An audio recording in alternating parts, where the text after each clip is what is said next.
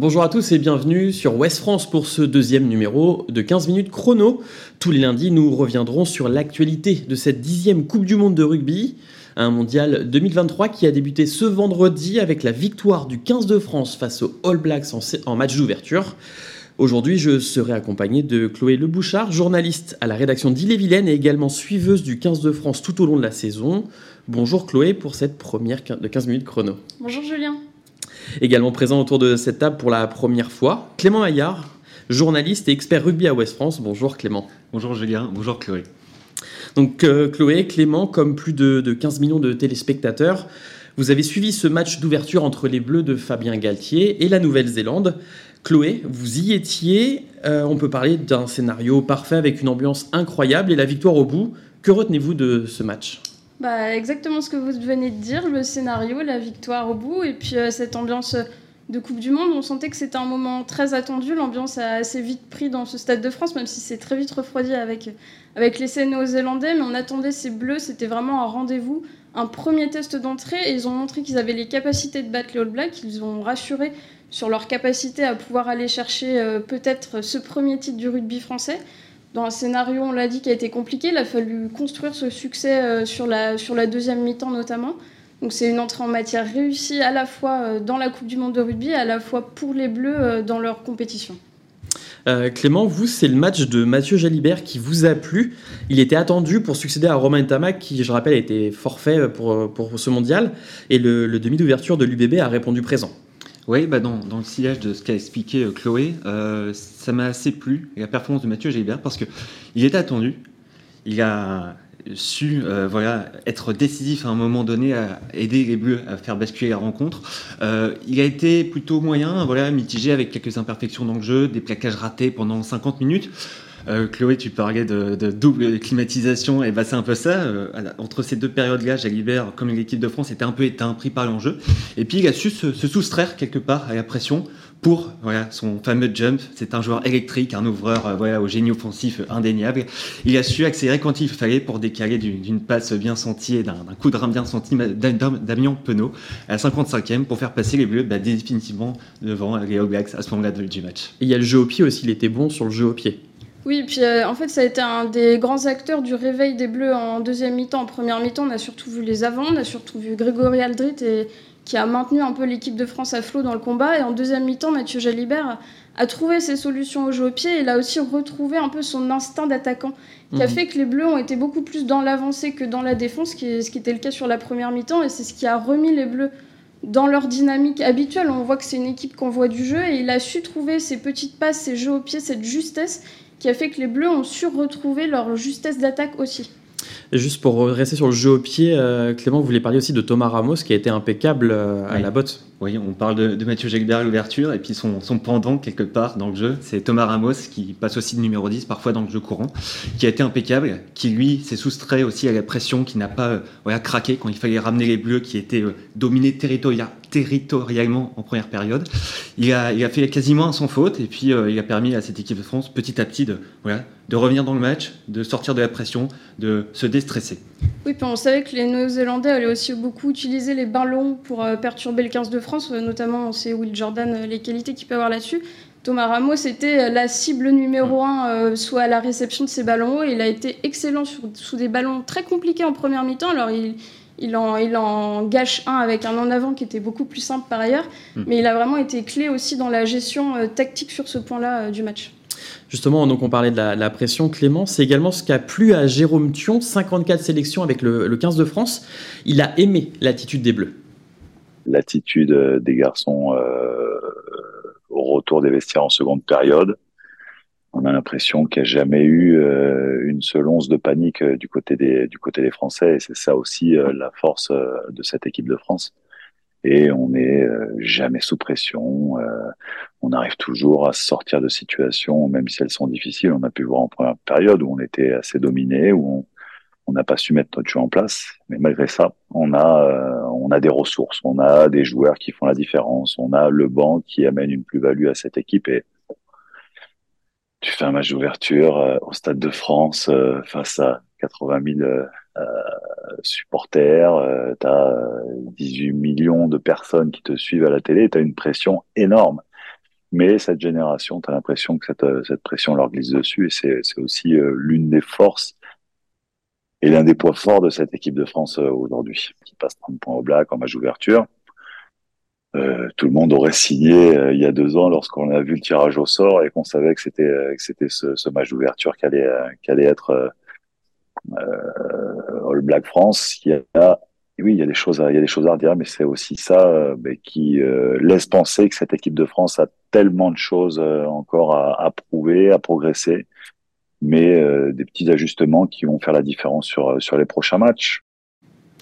Comme on le disait, les Bleus ont réussi leur début, mais il y a eu quelques points négatifs, comme la blessure de, Julien Marchand. Laurent Frétinier, envoyé spécial sur le mondial, nous fait le point sur son état de santé, mais aussi sur les changements annoncés avant d'affronter l'Uruguay jeudi. Il sort à la 12e, s'il me semble, il se fait une hyper extension de disque au jambier euh, sur un grattage, un grattage qui amène euh, d'ailleurs la première pénalité euh, et les premiers points français. Ouais, c'est quand même dommageable. Alors pour l'instant, le staff a pas communiqué sur la durée d'indisponibilité. Des fuites parlent de 4 à 5 semaines. Alors c'est c'est encore une boulette euh, pour l'équipe de France, pour les Bleus, le staff des Bleus.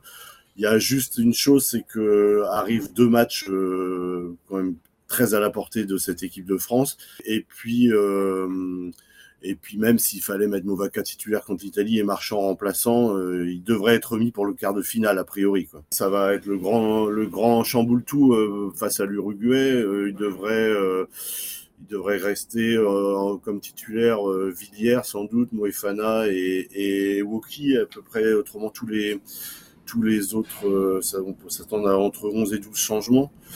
Euh, et parmi euh, les titulaires, euh, on parle même d'Anthony Gelonche. Alors, le, miracle est, en marche hein, avec Gelonche serait même titulaire donc contre les jeudi.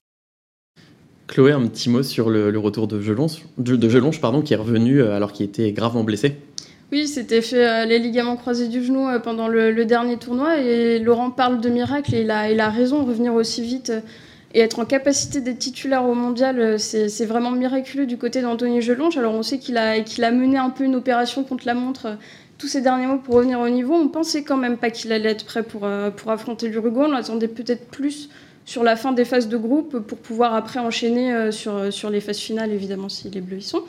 Mais c'est vrai que l'Uruguay, qui, qui, est un adversaire un petit peu plus à la portée, hein, on va dire, des Bleus, qui sont un petit, un petit peu plus modestes, peut être un bon premier galop d'essai pour Anthony Gelonge pour jauger euh, d'où il en est exactement euh, après cette grave blessure.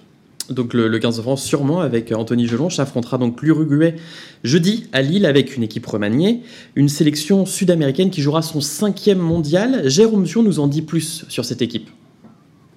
Ça va être une équipe euh, qui va être très engagée. Donc équipe sud-américaine, euh, avec euh, tout ce que ça peut impliquer. Euh, on peut faire un petit parallèle avec les Argentins, même si en termes de, de rugby, ils n'ont pas le même niveau. C'est une nation qui émerge dans le rugby mondial. Clément, juste un, petit mot sur un joueur, un joueur à suivre pardon, chez les Telos. Oui, effectivement. Bon, les Uruguay, normalement, on devrait les battre c'est quand même euh, plusieurs crans en dessous du, 15 de France, mais il faut faire attention à Santiago Arata, le demi-mêlée du Castre Olympique, qui est un, pénible, comme on dit, un neuvième avant. Ses coéquipiers le décrivent comme un quelqu'un un petit peu euh, limite intellectuellement en le, en le charriant. Ils, en rigolent, hein, bien entendu.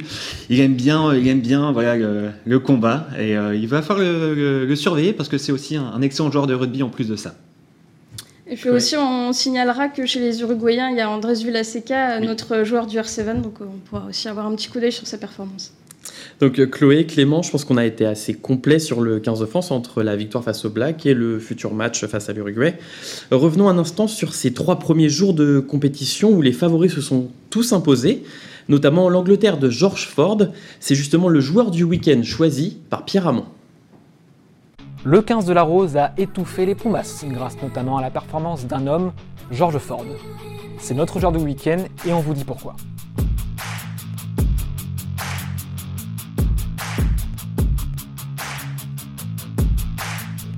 Le demi d'ouverture de 30 ans a été préféré au jeune Marcus Smith dans le 15 de départ. George a été magnifique, il voit des choses que d'autres joueurs ne voient pas. Ses propos élogieux sont ceux de Steve Borthwick, son sélectionneur qui lui a fait confiance. Pour sa 86e sélection avec le 15 de la Rose, George Ford a fait oublier à tout le monde qu'il n'est pas le buteur numéro 1 de l'Angleterre en temps normal. Car il remplaçait l'indétrônable Owen Farrell, suspendu et habituel marqueur de cette équipe. George Ford a réalisé une prestation magistrale au pied en marquant les 27 points de son équipe, 3 drops et 6 pénalités pour éteindre l'Argentine. A noter que dans l'histoire de la Coupe du Monde, trois autres joueurs seulement ont fait aussi bien que Ford avec 3 drops. Wilkinson en 2003 contre la France, l'Argentin Hernandez en 2007 et le Namibien Kotze en 2011, le record étant détenu par le Sud-Africain De Beer en 1999 contre ces mêmes Anglais. Euh, le 15 de la Rose, c'est un peu votre coup de cœur, euh, Clément, euh, et pourtant il partait pas favori par contre face à l'Argentine. Oui, et c'est le coup de cœur. Bon, on aime les détester, ces Anglais, mais moi j'ai été voilà, surpris par leur performance déjà, parce que c'est une équipe qui était critiquée depuis des mois, voire quelques, quelques années, qui a changé de sélectionneur, comme, on l'a rappelé, et qui, dans ce cadre, voilà, ils ont un jeu très restrictif, et bien ils ont juste sublimé en infériorité numérique depuis la troisième minute. Carton jaune de Tom Curry transformé en carton rouge, 77 minutes en infériorité contre l'Argentine, qui n'est pas la, pire équipe du mondial, et en tout cas, euh, voilà, c'est un favori qu'il faut écarter. Et euh, là-dedans, ils ont, ils ont, voilà, je retiens un mot, je vais peut-être mettre un mot en avant, c'est orgueil, l'orgueil anglais, le fameux orgueil anglais, ils, ne lâchent jamais, ils avaient confiance en eux, ils l'ont dit avant la rencontre, toute la semaine, ils l'ont répété à, l'envie, et euh, ils ont proposé un combat énorme aux Argentins, dans, les rocks, ils, ont pourri, ils ont fait la guerre, si je peux m'exprimer ainsi, voilà, Argentins qui ont été dépassés, qui ont été euh, éteints. C'était, c'était impressionnant. Donc, euh, une forme de coup de cœur, bien malgré moi, mais euh, tout de même pour l'Angleterre, c'était, c'était vraiment impressionnant. Et je me dis, jusqu'où peuvent-ils aller? Attention quand même à l'Angleterre. Sait-on jamais? Sait-on jamais? Voilà. De votre côté, Chloé, c'est le tenant du titre, l'Afrique du Sud qui a fait forte impression face à l'Écosse, même si le match entre le Pays de Galles et Fidji a été un, coup de cœur ce dimanche. effectivement, le, rugby fidjien a été un beau coup de cœur, même s'ils même s'ils ont perdu, mais c'est vrai que l'Afrique du Sud, pour moi, était la, la nation marquante du week-end. Ils ont été en mode rouleau compresseur contre des Écossais dont on dit pourtant qu'ils ont la, meilleure génération de leur histoire. Ils ont, les Écossais ont tenu une mi-temps à peu près au score, et puis en deuxième mi-temps, ils étaient complètement éteints sous la, puissance, la vitesse des Sud-Africains. On ne sait pas où ils peuvent aller comme ça, mais on a l'impression qu'ils sont hermétiques à la pression, qu'ils ont un jeu sans temps faible, et quand on sait que la France va croiser soit l'Irlande, soit l'Afrique du Sud, effectivement, on a un œil dessus et un œil qui commence un petit peu à s'inquiéter quand on voit des performances comme ça. Et on rappellera aussi, pour être totalement complet, que euh, l'Australie a gagné également. Le Pays de Galles a battu euh, les Fidji. Tous les grands favoris se sont imposés, comme l'Irlande qui a écrasé la Roumanie. Euh, donc voilà, Chloé et Clément, c'est la fin déjà de ce deuxième numéro de 15 minutes chrono. Merci Clément, merci Chloé. On va vous suivre tout au long de cette Coupe du Monde sur Ouest France. Et nous, on se donne rendez-vous lundi prochain pour un nouveau numéro de 15 minutes chrono.